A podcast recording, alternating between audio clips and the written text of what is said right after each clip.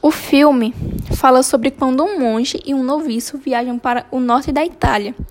O monge foi porque pretendia participar de uma reunião para decidir se a igreja devia doar parte de suas riquezas, mas acaba que sua atenção é desviada por vários assassinatos que, que acontecem no mosteiro.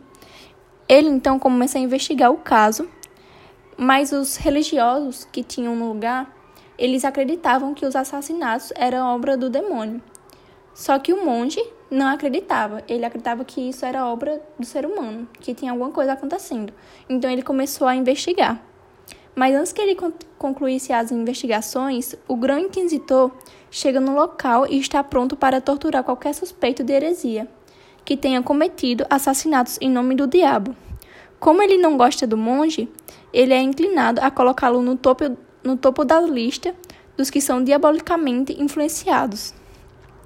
Esta batalha, junto com uma guerra ideológica entre franciscanos e dominicanos, é travada enquanto o motivo dos assassinatos é lentamente solucionado.